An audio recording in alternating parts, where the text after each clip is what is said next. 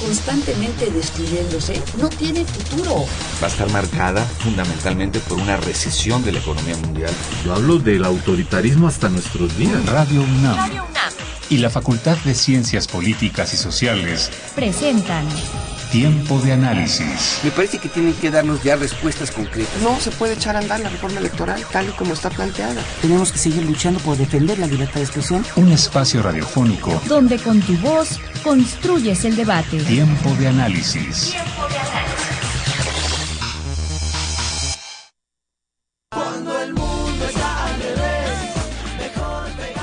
deporte no es solo un conjunto de juegos o una actividad reglamentada con una columna vertebral de competitividad. Es también un espectáculo en donde los ganadores no solamente obtienen un reconocimiento material, sino que se convierten en héroes sociales que han vencido obstáculos y desafíos con su exclusivo esfuerzo, dedicación y disciplina. Por ello, son los candidatos ideales para la política son los personajes perfectos que no mienten, que no se venden, que no se corrompen. Triunfan y dan todo de sí por su propio esfuerzo. Así, se convierten en figuras esenciales para el mensaje propagandístico de la maquinaria del poder y de los partidos políticos. Ellos están tanto física como moralmente muy por encima de cualquiera y por eso son confiables. A la izquierda del planeta, todos cada sistema político los ha utilizado en su beneficio, los ha explotado mediáticamente, los han establecido como esculturas ideales de juventud, de conciencia y de moral. Nazis, dictadores sudamericanos, sistemas comunistas y capitalistas, empresarios voraces y hoy, en México, partidos políticos han entendido que la figura de un deportista es la solución perfecta para obtener más votos. Hoy hablamos de los deportistas en el ámbito de la política, de la política en los deportistas, de las candidaturas políticas de los deportistas y del mensaje que ello implica. Quédate con nosotros, yo soy Jessica Mejía y esto es Tiempo de Análisis. Hasta que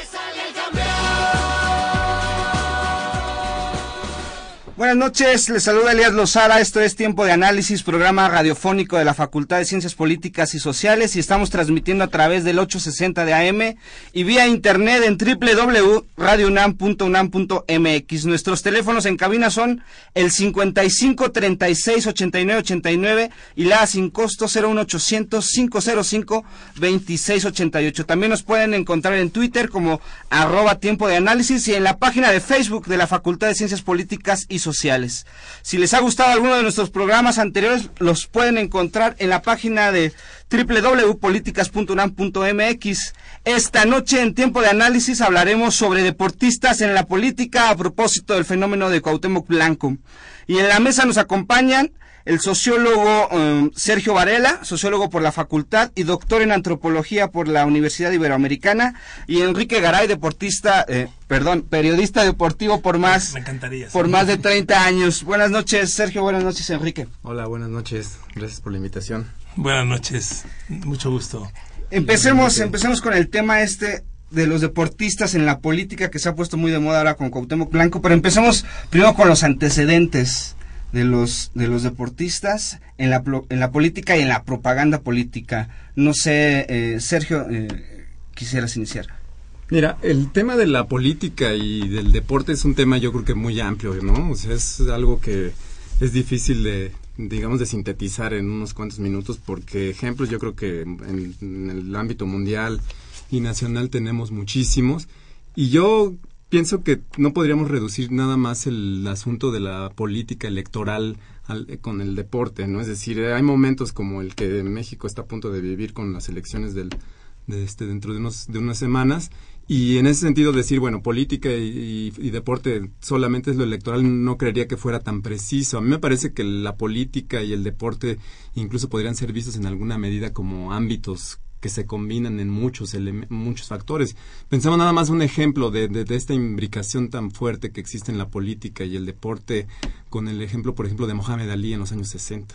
¿No? Mohamed Ali no fue propiamente nunca un candidato a ningún puesto de elección popular ni, ni, nada que ver con la política electoral, pero fue un referente político muy fuerte. El, el 68 mexicano es una muestra también muy clara de cómo el deporte está vinculado a la política. La, las, por ejemplo, las posibilidades que tienen también los países para volverse sedes de alguna competencia internacional relevante como el Mundial o los Juegos Olímpicos se disputan en el terreno político. Son incluso este, actividades que, y eventos que en, entran en la alta política internacional, ¿no? Y en la propaganda política. Y en la propaganda política. No hay que olvidar, por ejemplo, también la utilización que se puede hacer del deporte para fines eminentemente propagandísticos, eh, como los nazis en, en los años 30, ¿no? La utilización de los Juegos Olímpicos de, del 36, Seis. ¿no? Que fue un evento de suma relevancia para la política y la propaganda nazi, ¿no? Que incluso hay por ahí un documental Olimpia de,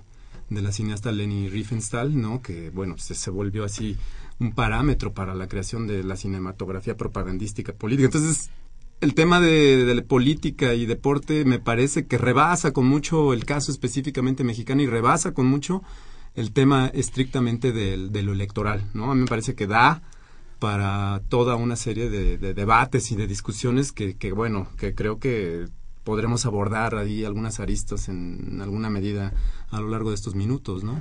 Enrique, eh, para ti, ¿cuál sería un antecedente ya eh, eh, hablando de en la zona de México de esta de esta relación política y deporte y ya con un deportista eh, encumbrado pasándose a la política. Mira, en, el, deporte mexicano, no quiero ser muy simplista, yo, yo siento, yo doy una lectura probablemente muy por encima y le encuentro razones muy evidentes. Mira, recientemente falleció Mario Vázquez Raña. Mario Vázquez Raña fue un hombre que, perdón, pero usó el deporte, usó el deporte y todas sus herramientas para sus beneficios políticos. Y entonces, eh, con el control que llegó a ser absoluto que tuvo él del deporte mexicano, porque recuerden que hoy, por ejemplo, tenemos, tenemos, un sistema de deporte que es de gobierno, a través de la CONADE. En el pasado era a través del Comité Olímpico. Si tú vas al Comité Olímpico, ¿cuál quieres? El de Estados Unidos, el de, el de, el de Suiza, el que tú quieras, son oficinas administrativas. Pero en México era la plataforma de desarrollo de todo el deporte, es decir, tenía presupuesto, tenía entrenadores, hacía programas, lo que no pasa en ningún país del mundo. Y lo hacía más que a través del Comité Olímpico Mexicano, a través de Mario Vázquez Raña, un hombre tal vez más cercano a la política y al PRI que al deporte. Entonces, los atletas crecían de la mano de Mario Vázquez Raña, prácticamente. Y cuando terminaban sus carreras, veían el mundo político que Mario Vázquez Raña tenía. Y él, muy inteligente, les decía, oye, pues acá está la puerta abierta. Y entonces el primer hombre que, que, se acerca a él es Felipe el Tibio Muñoz. Un hombre que fue tan brillante en la alberca como decepcionante en la política. Porque Felipe pues, perdón, pero un amigo me lo dijo y me lo dijo muy bien. Me dijo, nunca un apodo ha sido mejor aplicado que el de Felipe. Desde que llegó a la política, pues entendemos por qué es el tibio Muñoz. Se volvió y entonces, más tibio todavía. Sí, efectivamente. Tal vez hasta se enfrió, ¿no? Acabó de, lo, lo poco que le quedaba, se, se, se, diluyó. Y entonces los atletas mexicanos prácticamente crecían de la mano de Mario Vázquez Raña. Y Mario Vázquez Raña fue un hombre que promovió promovió el culto a sí mismo, promovía casi casi la sumisión, era como esos políticos o como esos líderes sindicales que los llegan y los saludan y casi les besan la mano. Bueno, a Mario Vázquez Raña nunca le digas Mario y no Don Mario. Yo tuve una junta con él, una reunión de mesa como la tenemos aquí, en la que me trató muy mal y se expresó muy mal de mí por el pasado periodístico sí, en, el, en el que lo cuestionábamos de muchas cosas. Que otro día, si gustas, podemos platicar un poco de eso. Entonces, los atletas crecían de la mano de Mario, prácticamente. Y Mario casi casi les daba y los llevaba. Entonces Mario los educó a ser políticos. Y de ahí, pues, ¿cuántos atletas directamente del Comité Olímpico Mexicano? En el Comité Olímpico Mexicano se entrenó mi compadre que vive aquí muy cerca, Raúl González. En el Comité Olímpico Mexicano se entrenó Carlos Girón, se entrenó Jesús Mena, se entrenó Fernando Platas, se entrenó Soraya Jiménez. Pues Sí, claro. Y luego, pues yo digo, tendría que meterme a la cabecita de cada uno, ¿no? Pero si ya tengo 35 años, si ya gané la medalla que fuera en tal lugar, y me dicen, pues vente de diputado, porque aquí creo que viene otra enseñanza muy triste, pero muy real. Los políticos nos han enseñado que para ser político hay que estudiar qué? Nada. Todo y nada. Entonces, ¿puedo ser político? Sí, pues soy político. y entonces, creo que, perdón por lo simplista, pero creo que por esta ecuación se dieron las cosas. ¿Cuál sería la, em, la relación social o el fenómeno social para que se dé esta yuxtaposición deportistas políticos o políticos deportistas? ¿Quién se acerca a quién y por qué se da? ¿Cuál es el fenómeno social? Me parece que aquí hay un elemento que, bueno, Enrique eh, es, y tú también seguramente saben más de, al respecto, que es un elemento fundamental que son los medios de comunicación. Es decir, la exposición mediática de los deportistas, por lo menos de alto rendimiento, que llegan, llegan a tener, pues esto, ¿no? Una posibilidad de aparecer en los medios masivos de, de comunicación, los vuelve evidentemente presa fácil de personajes como Mario Vázquez Raña, pero no solamente, ¿no? Es decir, hay toda una serie de actores más que están a la casa de talentos, líderes de partidos, etcétera, ¿no? Este, incluso, digamos, eh, pues las empresas televisivas también en alguna medida, ¿no? Es conocida la historia de, de Emilio Azcárraga, pues también metido en la política y manejando también en una buena medida los hilos y las conducciones de, de, las instituciones deportivas en México, ¿no? Entonces, en esa medida, me parece que también la exposición que tienen algunos de los deportistas es lo que los vuelve también eh, potencialmente candidatos o que puedan ser agarrados por estos, estos agentes de la política profesional, ¿no? Sí, además viene ese oportunismo que le fascina a los, a los personajes de la política. Mira, te voy a recordar rápidamente una anécdota, Elías, que nos va a poner un ejemplo muy claro de esto. ¿Recuerdan los Juegos Olímpicos de Sydney 2000? La prueba de marcha de 20 kilómetros en la que México de inicio gana oro y bronce con Bernardo Segura y no eh, y este y no el fallecido este ay Dios Noé Hernández, Noé Hernández, oro y bronce.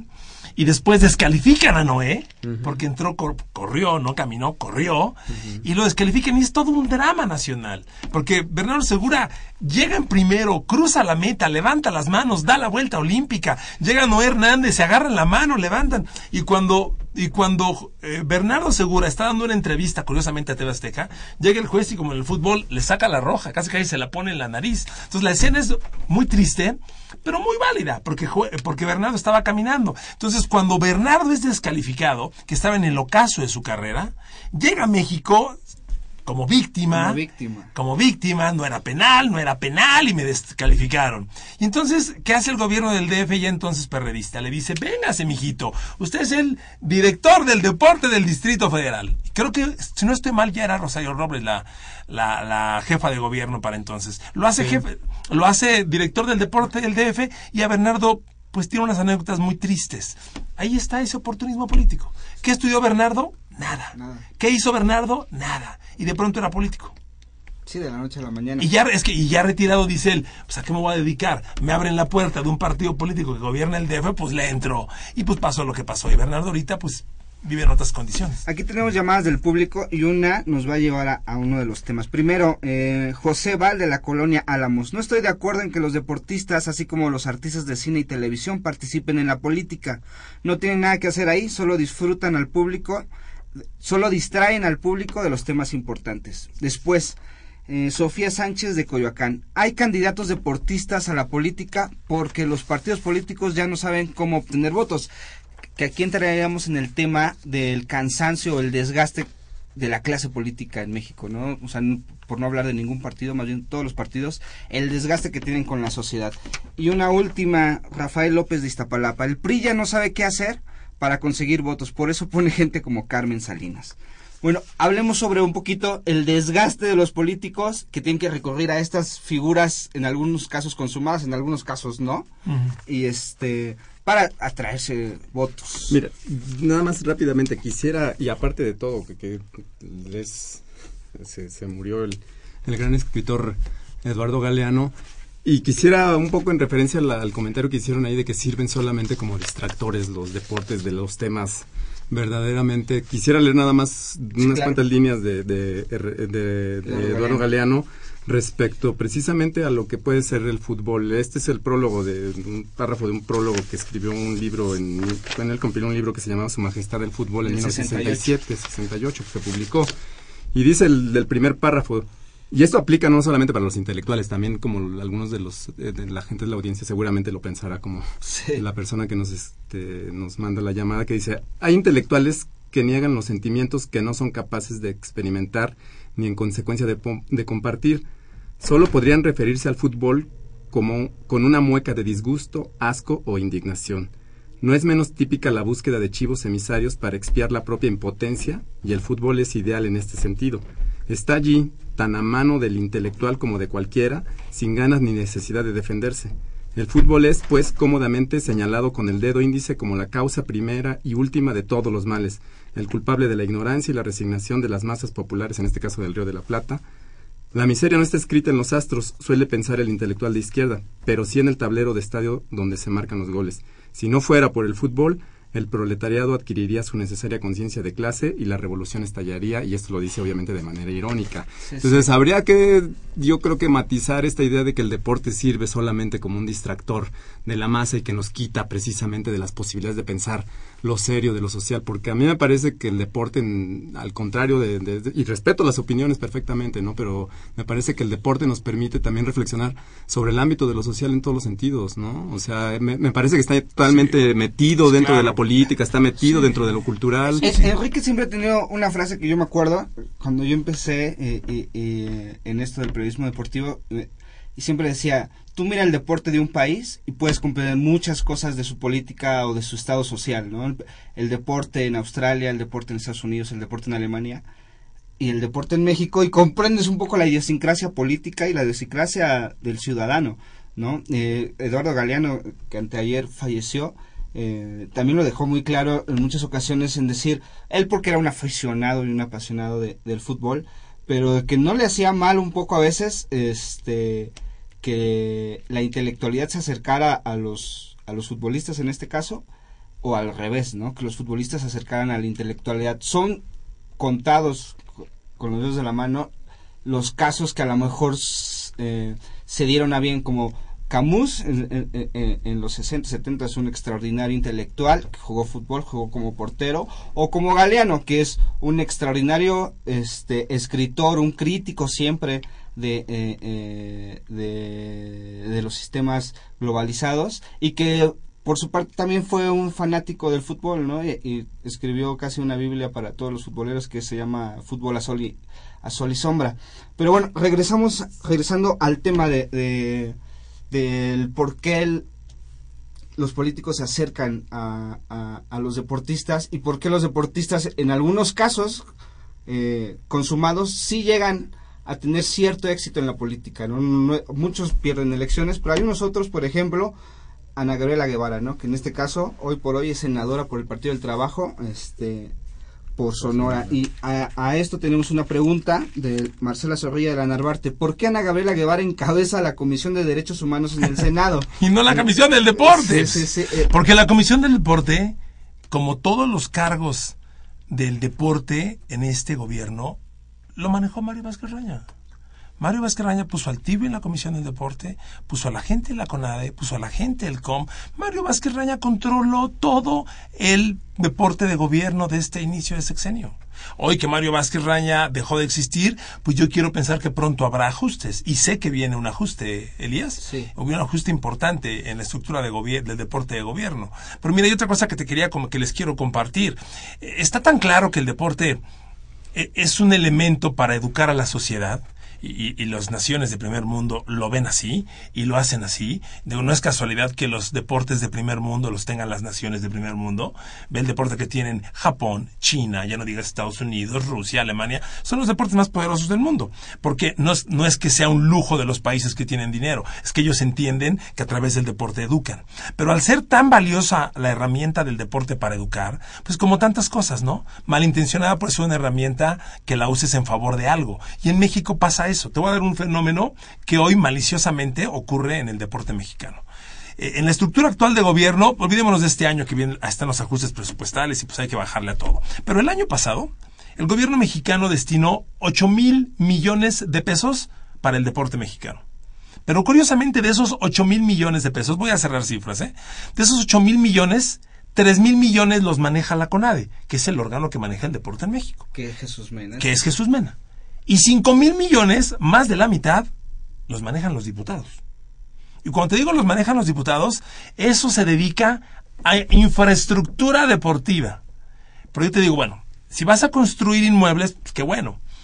Pero ¿bajo qué programa? ¿Bajo qué proyecto? ¿Bajo qué plan de trabajo? Ninguno. Y esto pasa cuando tienes a un ex deportista haciendo funciones de político. De, político. Claro. ¿no? O sea, como un deportista se va a... Ellos están porque los políticos o los partidos los ponen porque son figuras públicas, ganan elecciones. Y luego los usan. A la hora, a la hora de, de, de realmente hacer la acción de funcionario público, pues pasan de largo. Te voy a dar un dato para cerrar esta idea. En lo que va del sexenio, que estamos por cumplir el tercer año, este gobierno ha gastado en infraestructura deportiva 9.800 millones. Oye, son 700 millones de dólares. ¿Necesita México infraestructura deportiva por 9.800 millones de pesos? No. Claro que no. Pero los, los diputados, que, que, por ley son los que manejan el presupuesto de este país y lo distribuyen, es, es, como su caja chica. Y no digo que estén usando, gastándose ese dinero. Lo que hacen ellos es, a ver, yo soy de Tejupilco, pues en Tejupilco traigo una alberca. Oye, en Tejupilco no hay natación. Trae, pues por eso traigo una alberca e inauguran una alberca. Y dicen, yo, el diputado Pancho Pérez, traigo una alberca y la inauguro. Y luego se van. Y el presidente municipal dice, no tengo para la luz, para el agua. Y es elefante blanco. Pero como yo ya la inauguré, pues soy yo el del beneficio político. Te voy a dar una estadística para acabar esta idea. El Distrito Federal tiene más del doble de albercas o de pistas de atletismo del tartán, más del doble, que la suma de la que tienen Cuba y Jamaica. Y Jamaica es la potencia mundial de atletismo. Y seguimos construyendo. Porque los diputados dicen que ese dinero hay que guardarlo para con infraestructura. Bueno, en este momento hay atletas de alto rendimiento como Aida Román, que no le está llegando el dinero y fue la mejor arquera del mundo en el 2014 y no le está llegando su beca. Ah, pero los diputados tienen una bolsa de 4 mil millones de pesos para construir. Y Aida Román no tiene su dinero. No, y para cerrar este comentario, a mí, a mí me tocó yo hace dos años, en 2013, en junio de 2013, fui a Agua Prieta, Sonora, de donde es Luis Rivera. Luis Rivera ahorita es el medalla de bronce en campeonato mundial en salto de longitud. Se vuelve una figura deportiva y este y cuando y cuando voy a, verlo entrenar en su eh, allá en Agua Prieta, la verdad un pueblito chiquitito en la frontera frontera con, con Arizona, la pista de tartán y el estadio se llama Ana Gabriela Guevara. Entonces cuando yo le cuando yo le pregunto, "Oye Luis, ¿y por qué? O sea, ¿de dónde a qué a qué viene?" No, pues cuando fue campeona del, mundo en 2003, el presidente municipal de Agua Prieta dijo, ah, eh, Ana Gabriela es sonorense. Le hacemos su pista. Le hacemos su pista con su nombre. Y dice, ahorita pues yo salí de aquí, pero es una pista que está vacía. Claro que está vacía. Está vacía. Bueno, vete a la, aquí no está lejos la pista de Viaducto y Churubusco, la del Cenar. Es una pista de tartán a las doce y media del día está vacía. Sí. Y es tartán Momi, tartán del más caro del mundo, una pista en la que podría correr Usain Bolt. Sí, sí. Entonces, eso pasa. Es tan noble el deporte que llegan los políticos y lo explotan, como tantas cosas. ver, tenemos otra llamada. Eh, Guillermo Zaragoza Xochimilco dice, los sistemas los sistemas políticos siempre han usado a los deportistas. Los nazis lo hicieron, también los rusos. El caso de Nadia Comaneci es un ejemplo. Yo podría agregar ahorita que también está en boga Manny Pacquiao, ¿no? Que en su Sí. momento eh, fue congresista en Filipinas y no fue por otra cosa sino pues, ser uno de los mejores boxeadores. El caso de Márquez en la pelea del 2011, ¿no? Sí, sí, sí, aquel Con famoso el- cinturón del PRI. El calzoncillo que El llevaba, calzoncillo, ¿no? sí. Y entonces generó incluso la des- la anulación de las elecciones Eh, en Morelia, ¿no? Si mal no había recuerdo. ganado el PRI, aquí tengo el, el- el dato, había ganado el PRI con este Wilfrido Lázaro. Sí, y, se la quitaron la alcaldía de Morelia por una infracción de Juan Manuel Márquez, ¿no? Bueno, y recordemos el, el día que le ganó a, a Pacquiao. eh, dedicándole la victoria a, Peña es. Nieto, que ahí es cuando dices, bueno, ¿cómo, cómo? ¿En, en, en dónde estoy? Y Pero- yo creo que, mira, una cuestión, o sea, esto de la. de, de si pueden o no pueden ser eh, políticos profesionales los deportistas. Yo pienso que no está negado el que un deportista pueda ser eh, Político. político profesional. Como tampoco, digamos, tendrían necesidad o no sería posible que lo fuera también alguien de- del mundo de la farándula y del espectáculo, ¿no? Es decir, no, no, no está peleado el uno con el otro.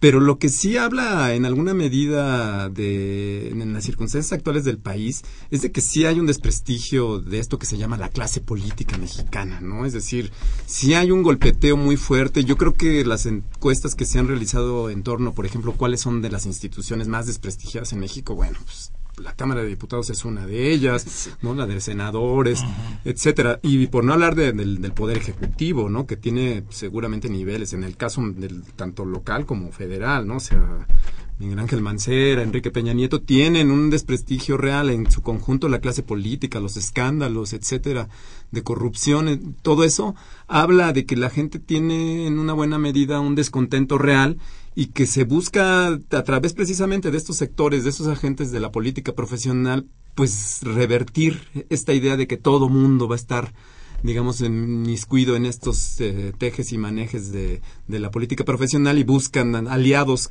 populares como lo son los deportistas, como son en alguna medida este, los artistas, de, del mundo de la televisión y de la radio y del, cine, ¿no? Y en esa medida, bueno, pues tratan en efecto de, revertir un poco este desprestigio que ellos mismos evidentemente han generado, ¿no? Y, y cómo no, pues, o sea, plantearse, es decir, ya lo platicamos un poco hace rato fuera de, del aire, de cómo Cuauhtémoc Blanco, bueno, pues intenta más que nada, yo creo que ganar, efectivamente, estoy concuerdo con lo que habíamos dicho, eh, que ganar la, alcaldía de Cuernavaca, pues por lo menos que no le quiten el registro al, partido, socialdemócrata, ¿no? Es decir, ese es como un poco el objetivo, es decir, va a ser muy difícil, es de todos sabidos, o sea, que Cuauhtémoc Blanco fue tal vez uno de los mejores futbolistas mexicanos, pero difícilmente el señor arma dos frases de manera, digamos, coherente, ¿no? Es decir, y autónoma. Y autónoma, ¿no? Es decir, ahí va a haber mucha dificultad como para que se pueda plantear a alguien de manera seria que un personaje como Cuauhtémoc Blanco pueda plantearse un programa de gobierno para rescatar una de las ciudades que está viviendo circunstancias de inseguridad tan terribles como, como, como Cuernavaca, ¿no? Hace seis años exactamente, las, las elecciones intermedias del, del sexenio, Vamos a una pausa, vamos a la recomendación literaria de la semana, que es la media de la hora, y regresamos ahora sí con, todo este fenómeno Cuauhtémoc Blanco y que no es el único que está en boga eh, en este momento. Te quiero platicar cómo le fue hace seis años en las intermedias del sexenio pasado a los políticos que se postularon. Ana Guevara, Carlos Hermosillo, Fernando Platas, Carlos Mercenario. Si quieres, después del te digo qué, qué resultado fue el, el de su participación. Perfecto, regresamos. Políticas Invita. Conoce las actividades académicas y culturales de nuestra facultad. Cine, seminarios, conferencias, exposiciones, coloquios. Políticas Invita.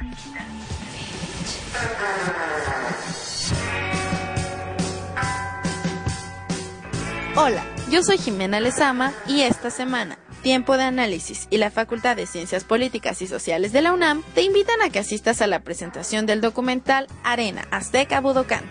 La Azteca Budokan es una arena gimnasio de lucha libre profesional localizada en Ciudad Nezahualcóyotl, Estado de México, y cuenta con más de cinco décadas de historia. Fue fundada por el profesor Alfonso, el acorazado Moreno, quien fomentó en sus hijos y familia el gusto, la pasión y el coraje por este popular deporte formando así la dinastía Moreno, quienes convirtieron el recinto no solo en su propio hogar, sino también en un sitio para la convergencia social y el desarrollo deportivo en Ciudad Neza.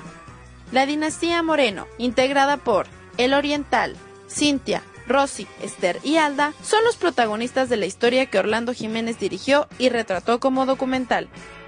El proyecto cinematográfico conocido por Jinetes Ampliadores de Imágenes y Citámbulos fue estrenado el 8 de mayo del año pasado en el Festival Ecuador Bajo Tierra. También estuvo seleccionado para participar en la segunda muestra de cine mexicano, México acá, en Uruguay, se proyectó en el Cinema Zombies Fest 6 en Colombia y este año llegó a México como parte de la tercera muestra independiente audiovisual Jalisco, MIAX. La cita para la proyección es el martes 21 de abril a las 18 horas en la sala Isabel y Ricardo Pozas de la Facultad de Ciencias Políticas y Sociales, la cual contará con la presencia del director Orlando Jiménez y la dinastía Moreno. Si tienes dudas, consulta el cartel en la página de Facebook de la Facultad de Ciencias Políticas y Sociales o bien asiste a la coordinación de extensión universitaria de la misma. Eso fue todo en Políticas Invita. Sigue con nosotros. Esto es Tiempo de Análisis. Estamos de regreso en tiempo de análisis. Eh, les recordamos nuestros teléfonos son el 55 36 89 89 y el 01800 505 26 88 para que se comuniquen con nosotros. Una una llamada más de Jimena Serrano de Catepec. ¿Qué deportista ha hecho una buena gestión una buena gestión pública? Eh, no sabríamos hablar precisamente. Sí, mira, hace seis años, en las intermedias del sexenio pasado, se postuló Ana Guevara iba por la delegación Miguel Hidalgo, Fernando Platas iba por la por el municipio de Naucalpan y Hermosillo en Veracruz. Hermosillo en Veracruz, ya Hermosillo había sido retirado feamente de la CONADE, CONADE. donde le fue muy mal pues, porque hizo muy mal las cosas y como que de último plato le dejaron un municipio donde sabían que no le iba a ir bien y acabó hasta en tercer lugar de la votación. Todos perdieron.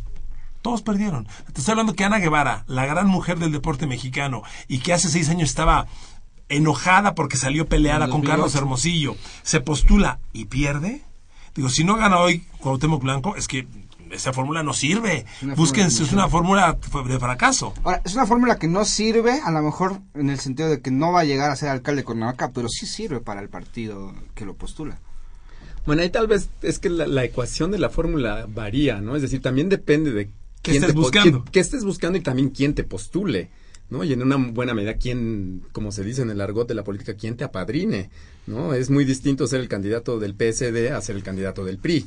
¿No? Evidentemente las posibilidades son distintas en, en todos los sentidos, ¿no? Entonces, en esa medida me parece que también la fórmula, bueno, pues tiene variables y hay posibilidades de, de que lo hagan, ¿no? O sea, sorprende un poco, pero creo que fue, no sé si es de las que senadoras plurinominales, Ana Gabriela, me Sí. imagino que sí, ¿no? Así- Porque así no- fue, no- sí, sí, sí. no- Así fue no- como- es muy difícil que un, un- un, este deportista yo creo que gane por la fórmula este uninominal, ¿no? Es decir, que vaya por, Por votación. por, votación Directa y en ese sentido a mí me parece que es muy muy difícil, ¿no? Y bueno, y Ana Gabriela Guevara también fue pues evidentemente entró por el arrastre de, de Andrés Manuel con la alianza PT Sí, este, en el PRD en el 2012. 2012, ¿no? Entonces, en esa medida, digo, ellos, obviamente, los que han llegado a estar, me parece que son por otras circunstancias que propiamente por sus méritos Sí. y que por un programa específicamente político. Que, y ellos explotan mucho, por, por lo que yo recuerdo, la mayoría de ellos se enfrascan efectivamente en temáticas relativas al deporte.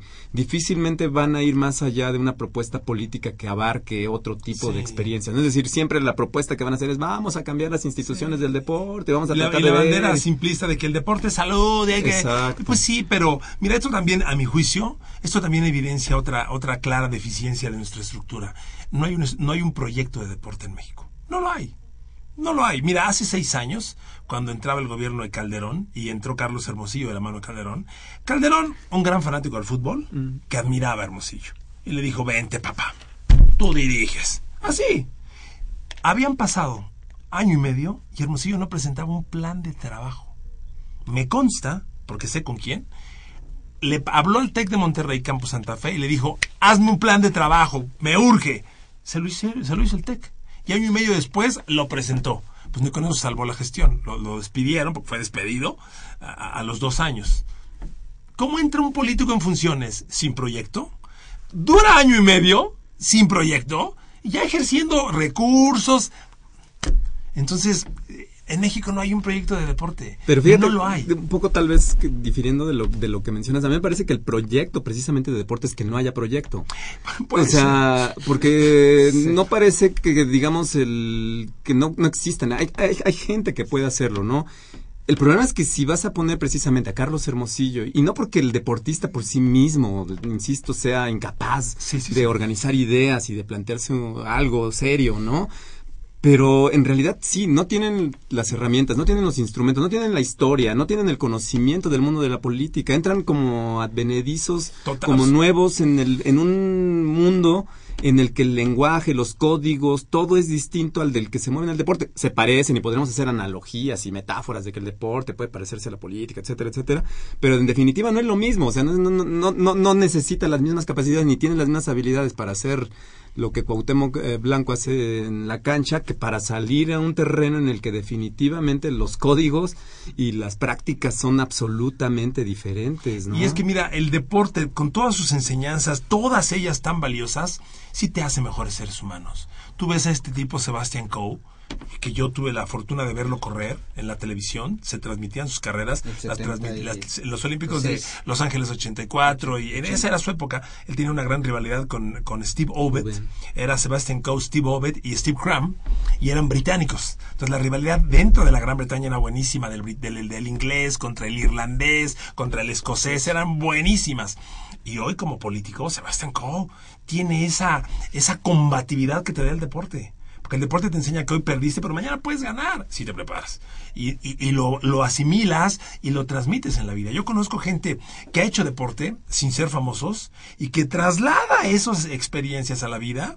Un amigo mío, un, un director de ventas de, de una empresa de, de, pan, la empresa de pan más grande de México, este, jugó básquetbol de Bimbo, José Manuel González, con una agresividad, y tú lo veías platicar, yo le decía, le decíamos Pippen, le decimos Pippen, ahora dirige Bimbo en España.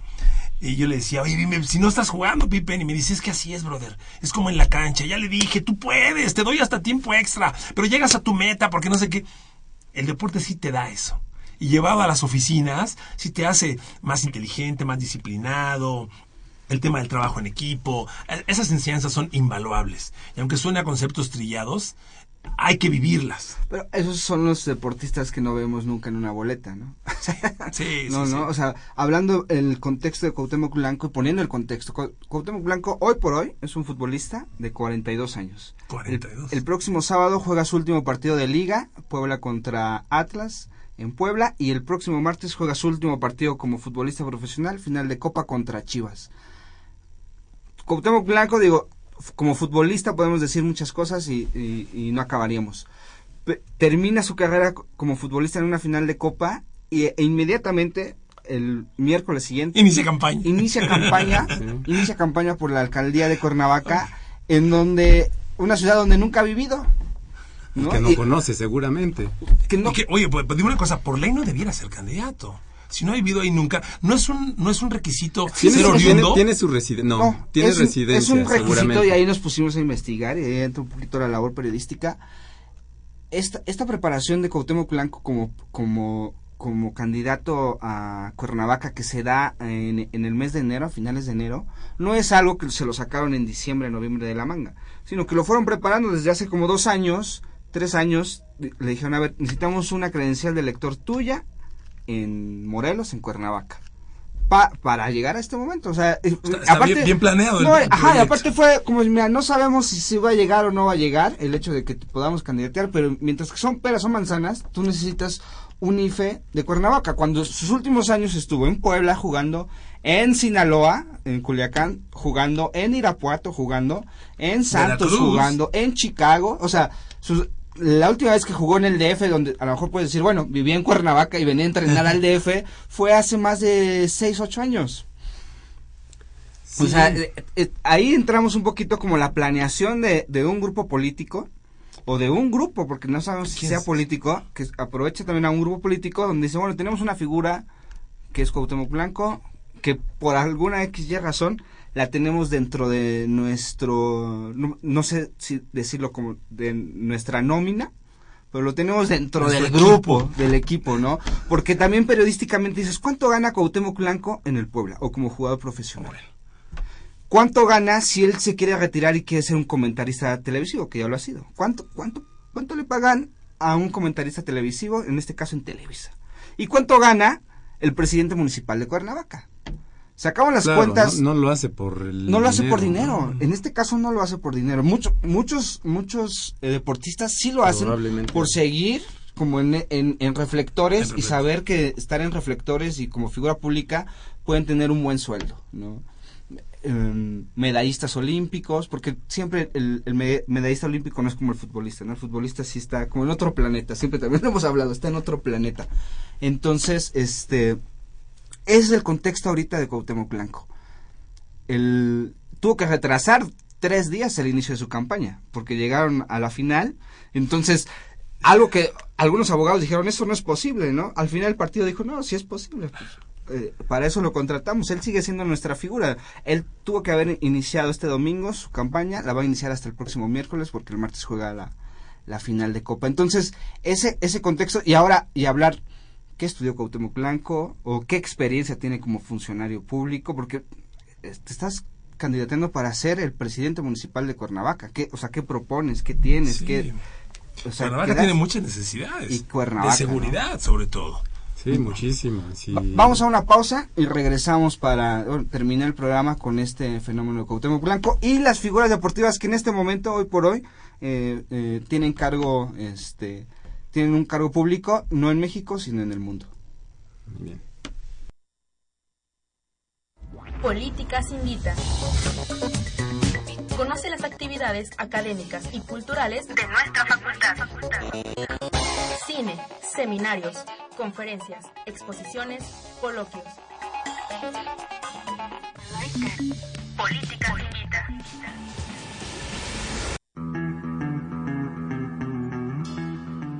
Hola, yo soy Jimena Lezama y esta semana Tiempo de Análisis, la Dirección General de Actividades Cinematográficas, la Facultad de Ciencias Políticas y Sociales y el CUEC te invitan a que participes en el seminario Epidemias y Catástrofes en siete lecciones fílmicas, el virus de la violencia. La violencia es el virus consecuencia de factores políticos, sociales, culturales y hasta personales que se reproduce con más frecuencia en nuestra sociedad. Con la premisa La violencia produce, la violencia reproduce, el seminario pretende acercar al público a la reflexión sobre las causas, orígenes, razones y consecuencias de la violencia a través del cine.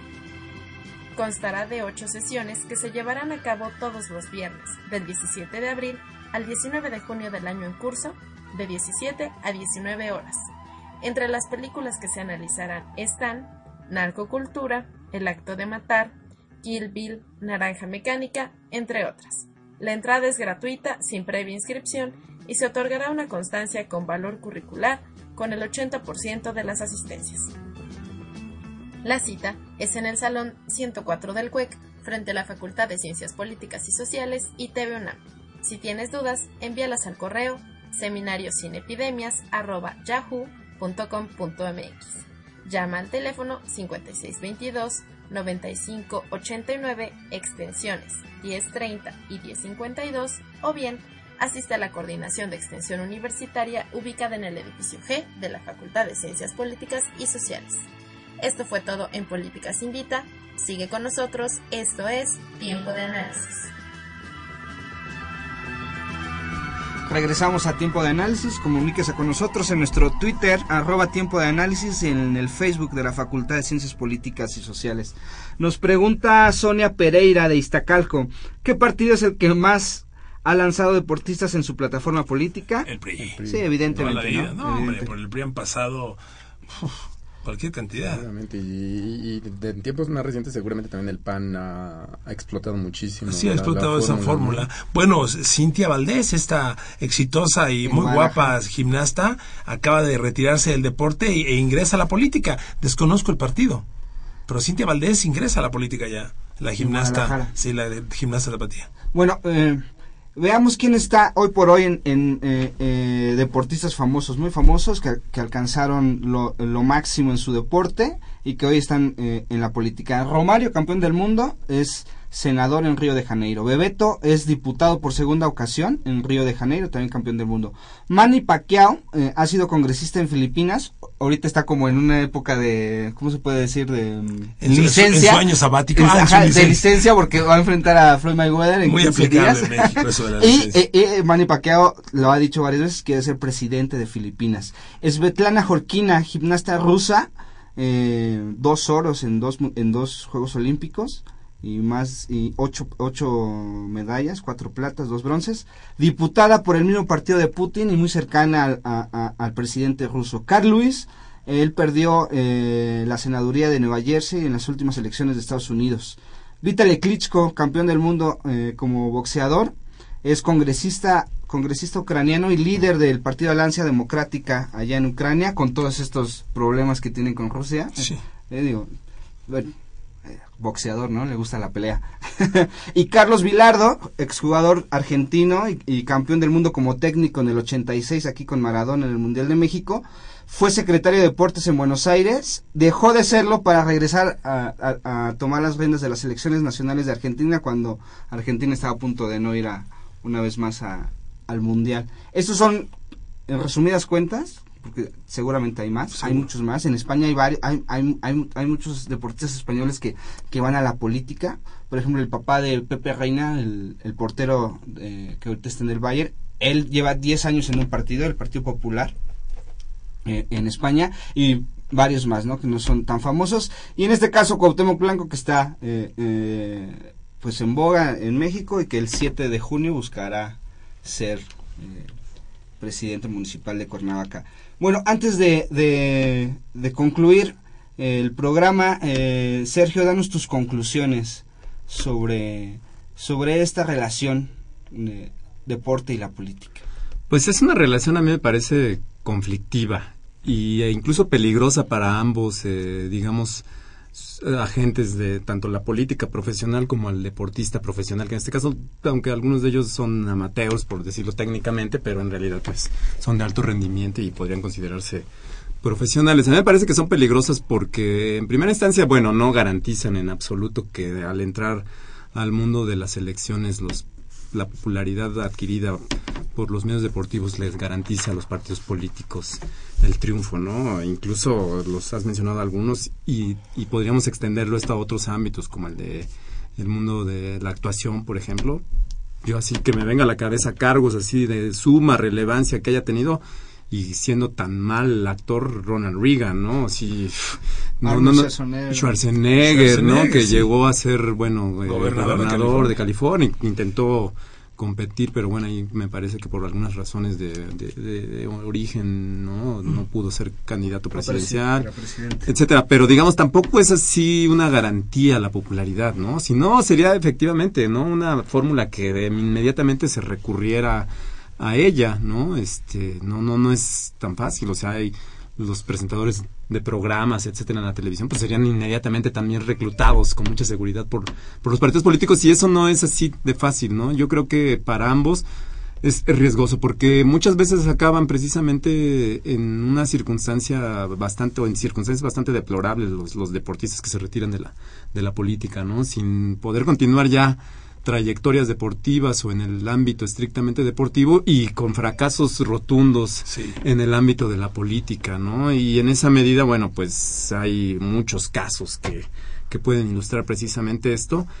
Y yo creo que un poco anunciando, haciendo una crónica, Cuauhtémoc Blanco y va seguramente a ser derrotado por las fuerzas más poderosas políticamente en, en, en, Cuernavaca y que va a demostrar que simple y sencillamente no garantizará el hecho de que los deportistas más populares entren ¿no? A, a, al, al, mundo de las elecciones, el triunfo para los postulantes. Garantizará ¿no? el, el, registro, ¿no? que continúe el registro del partido. En el mejor de los casos, ¿no? En el mejor de los casos. Tus conclusiones, Enrique. Mira, yo desde mi, desde mi simple y ordinaria silla de, de, de mexicano, pues llevo tan devaluada la clase política, tan sin recursos, que pues mira, esta es un, una herramienta más que se le ocurrió ahí de, de última hora a alguien y la tratan de explotar.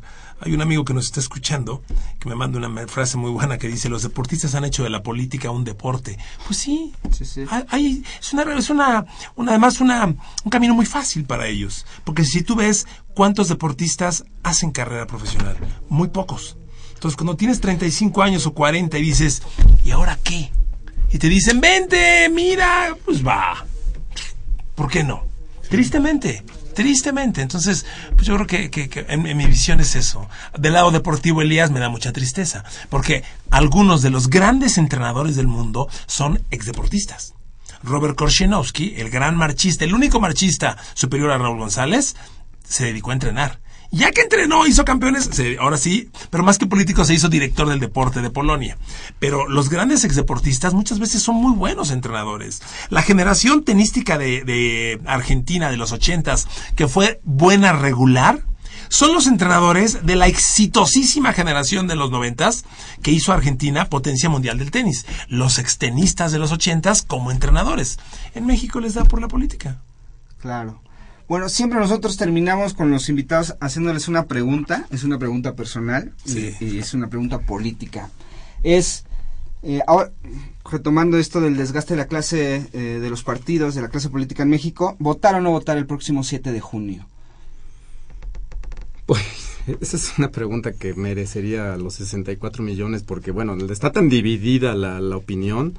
Yo en lo personal pienso que se tiene que ejercer el, el, voto, pero no necesariamente tendría que ser un voto a favor de un partido, ¿no? Hay una fuerte tendencia ahora a plantear la idea de, de, la anulación del voto, ¿no? El ejercicio está ahí, es un derecho que se ha ganado incluso con sangre en México, ¿no? Ha costado mucho tiempo echarlo al bote de la basura simple y sencillamente porque la gente en términos generales no creemos en la clase política, me parece que es un riesgo que es difícil también de correr, pero bueno, también hay que entender que son elecciones intermedias y también eso va a generar una baja participación ya de por sí, ¿no? Pero aunado a eso, el hecho de que pues este desprestigio pues va a poner en riesgo. Entonces, no sé, la verdad yo pienso que es una decisión difícil, ¿no? Si votar o no votar, pero si pongo así medio, me pongo muy escrupuloso, yo pensaría que se tendría que votar aunque fuera para anular el voto. Ok, Enrique, ¿votar o no votar el 7 de junio? Yo soy de los que creo que tenemos que votar. Sí, yo también creo que, que, que para, para cambiar hay que votar. Si no sirve lo que tenemos, bueno, algo tenemos que ir generando para que esto cambie, pero sí hay que votar. Así, yo, yo veo como que hay que ejercerlo, no le veo, no le veo que no ejercerlo favorezca a quién. Sí creo que cuando votamos, votamos por eliminación. Este nunca, este menos, este no, y pues me quedó este, ¿no? Probablemente, pero, pero sí creo que hay, tenemos que ejercer el voto. Ok, bueno, pues muchas gracias. Ahí están las opiniones de Enrique Garay, Sergio Varela.